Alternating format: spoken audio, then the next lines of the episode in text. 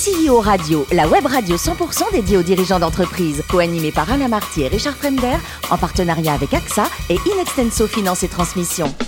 Bonjour à tous, bienvenue à bord de CEO Radio. Vous êtes euh, plus de 38 000 dirigeants d'entreprise abonnés à nos podcasts. Merci à toutes et tous d'être toujours plus nombreux à nous écouter chaque semaine. Vous le savez, vous pouvez réagir sur nos réseaux sociaux et notre compte Twitter, CEO Radio-du-Bas TV. Aujourd'hui, nous recevons avec plaisir Jean Dartuy, néo-vigneron. Bonjour Jean.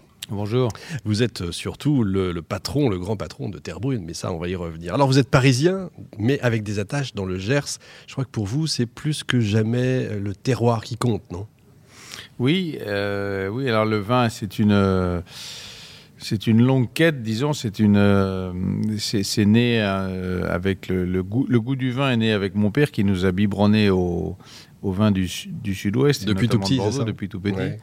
Et donc, euh, et donc c'est une, une passion qui est née avec cette culture du vin et, mon père nous a partagé ses, ses, choix de vin avant tous les dîners de, copains pendant des années. Et du coup, ça m'a donné le, ce, goût et cette envie de d'abord de, de, goûter un maximum de, de bon vin et ensuite euh, de, de devenir vigneron. Et donc, euh, j'ai fait euh, moi-même ma, ma, route des vins au fur et à mesure des années, en parallèle de ma vie professionnelle, pour, pour chercher et aboutir à cette quête d'un grand domaine. Voilà, c'était ça l'aboutissement de, de cette culture que nous a transmis mon père depuis toujours. Alors on va y venir justement. Donc votre vie professionnelle, HEC, et puis quelques années en conseil chez Deloitte, je crois. Et puis une rencontre, on peut dire, une rencontre avec Nicolas de Taverneau. C'est vraiment un tandem qui se crée absolument. Bah, euh, euh, je crois beaucoup que dans la vie, c'est la chance d'avoir quelques mentors. Et donc, euh, moi, j'en ai eu quelques-uns, dont, Olivier de Kersauzon qui m'a appris la mer mm. dans mes années de jeunesse. il y a pire. Il y a pire. Mm. et puis après, Nicolas Taverneau qui m'a recruté en cinq minutes dans un coin de son bureau sans même me regarder. Je m'en souviens encore quand j'avais euh, peut-être 25 ou 30 ans, je ne sais plus. Et puis donc on a fait toute cette route d'M6 ensemble où j'ai euh, euh, porté son cartable et puis petit à petit compris comment marchaient les affaires. Et, donc effectivement, je crois que si vous voulez le la vie n'est pas, ne doit pas être un long fleuve tranquille. Et donc, euh, et c'est à la fois les rencontres et les passions qui doivent guider la vie. Sinon, euh, sinon, bah, euh, c'est monotone. Ça servira à rien. je suis assez d'accord. Paris Première, W9, M6, le Jabi, les Girondins de Bordeaux dans le foot. On pourrait croire que ça n'a pas de rapport, mais en fait, je crois que le fil rouge pour vous, c'est l'authenticité, non? Oui. Oui, c'est le. D'abord, il y a un fil rouge. Euh, si on rationalise un peu sur le plan euh, professionnel, il y, a, un fil rouge qui sont quand même le, goût et le sens des marques, la force des marques. C'est-à-dire mmh. que vous retrouvez dans tous ces business, c'est toujours un peu la même logique, c'est-à-dire euh, un produit euh, fort, euh, un positionnement euh, dans, une gamme de produits, puis un, choix de réseau de distribution plus ou moins sélectif, puis le marketing, puis la communication, etc. Donc que vous fassiez un, programme télé, que vous fassiez un, programme de match de football, un soutien-gorge, si j'allais dire, ou, un vin, c'est toujours un peu les mêmes mécaniques. Mmh. Et donc ça, c'est pour que tout ceci ait quand même une, raison et, un fondement euh, d'économie. Bon. Et après, c'est les passions, c'est-à-dire que euh, aujourd'hui, on est dans un monde où les marques attirent les gens, où, où les gens consomment des marques. Euh, et donc, euh, et je crois que le, vin, il y a beaucoup de très grands vignerons qui font des très grands vins. Après, il faut il faut, il faut, il y a le, il y a le, il y a le savoir-faire et puis il y a le faire savoir. C'est ce qui manque souvent.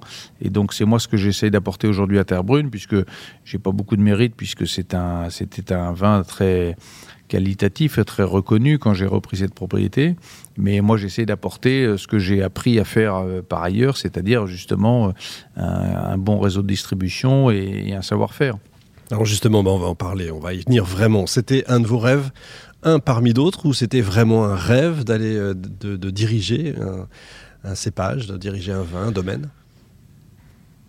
Si vous voulez, je crois que c'est un cheminement de, c'est un cheminement de vie et, de, et lié aussi à, aux tranches d'âge, on a, on a D'ailleurs, le vin est assez semblable, l'évolution d'un vin. On a, on a le, mm l'explosion, l'énergie de la jeunesse, et puis après, on a envie de, peut-être de, se concentrer, de se recentrer sur ce qu'on aime vraiment, sur, sur la vérité, sur l'authenticité.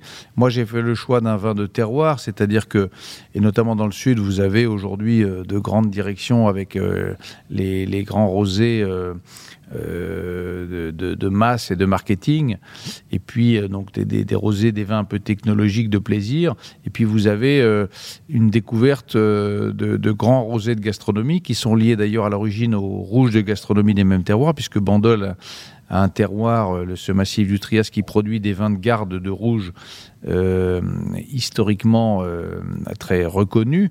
Et donc, et aujourd'hui, les gens découvrent aussi qu'il y a des rosés de gastronomie. Donc, donc ce que je veux dire par là, c'est que c'est l'authenticité des terroirs. Bandol, c'est un tout petit terroir, ça fait 1000 hectares sur les 30 000 hectares de la Provence, mais ça fait des très grands vins de garde.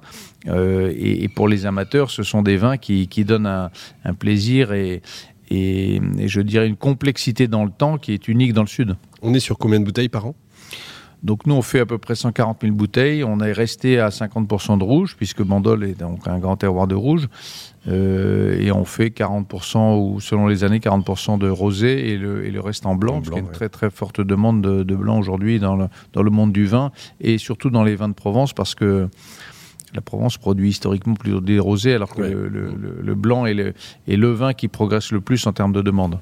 C'est combien de salariés aujourd'hui, Terre Brune alors on a une euh, douzaine de salariés permanents et une trentaine de salariés euh, euh, saisonniers, donc enfin qui sont de moins en moins saisonniers, saisonniers d'ailleurs et de plus en plus permanents parce que on est Terre Brune est historiquement depuis maintenant plus de 25 ans bio. Oui. Euh, et maintenant biodynamie. Et donc ça, ça, demande une attention, euh, une délicatesse dans euh, l'entretien de la vigne, dans évidemment les grappages, dans les vendanges vertes, dans les vendanges, qui fait que ça demande un personnel à la fois très qualifié, très présent. Et donc on ne fait pas de grands vins sans avoir une sélection très très très précise. sélective et donc pour ça ça demande des gens très qualifiés et beaucoup de gens. Le bio, c'était euh, vraiment une volonté de, la famille de Lille. Oui, c'est une, c'est absolument, c'est une.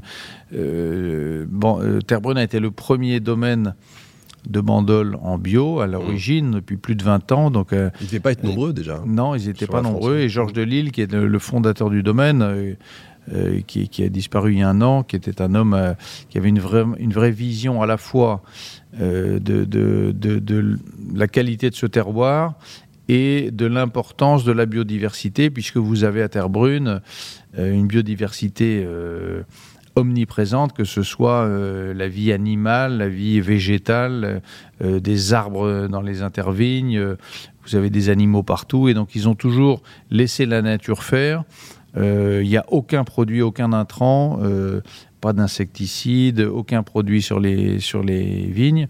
Et donc ça, ça a été toujours été la patte de ce Georges de Lille qui avait cette vision que euh, cette, euh, viticulture, agriculture productiviste euh, et cette pression de l'époque allait passer et qu'on reviendrait un jour ou l'autre à la nature et à simplement le respect de la nature telle qu'elle était, puisque tout ça est un éternel recommencement et un éternel cycle permanent. Donc, Bon, où on les trouve vos vins quand on n'est pas de Bandol même?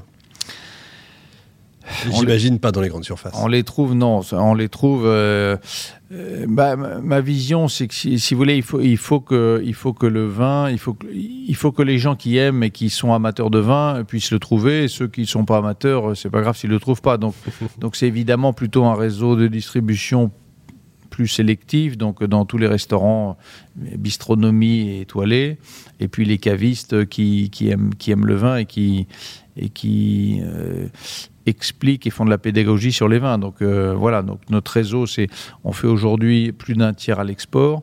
Les États-Unis, notamment Kermit Lynch, qui est l'importateur historique de, Terre Brune et de Tempier, qui sont les, les, grands vins de, de Bandol, avec ouais. Barnon.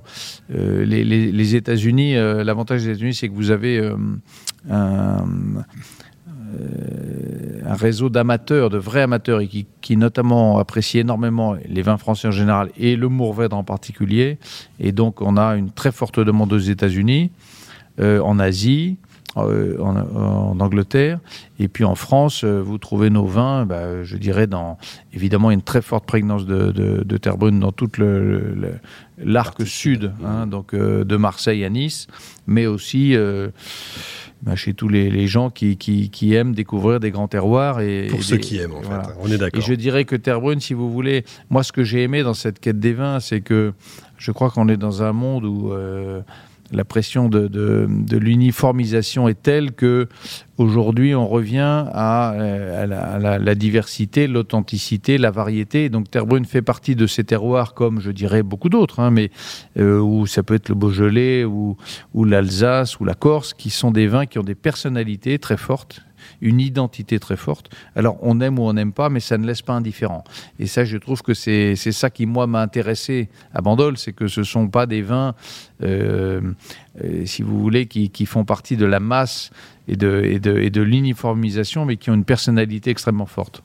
Avec le vin, il y a la cuisine, évidemment. Vous aimez le gibier, je crois, hein, et vous savez même le préparer. Hein. Ah oui, alors ça, mon, euh, mon, cher Richard, on part dans les. On a trois heures. Oui, on part, dans le plaisir on part dans les grandes recettes du lièvre à la royale ou du, ah, au chou, mais effectivement, euh, non, mais ça, tout ça, c'est le même registre, c'est-à-dire que c'est le vin, c'est comme toutes les passions folles, c'est des moments de partage et d'émotion. Euh, c'est ça le vin, c'est partager une heure avec deux heures avec des amis mmh. autour d'un plat, autour d'un et refaire le monde. Donc euh, le gibier fait partie euh, de cette culture française qui fait que bah, on aime bien manger euh, un, perdreau ou un ou une, bécasse grillée avec, avec un verre de, de, grand vin et de, et de terre brune. Voilà, donc je dirais que tout ça va de pair.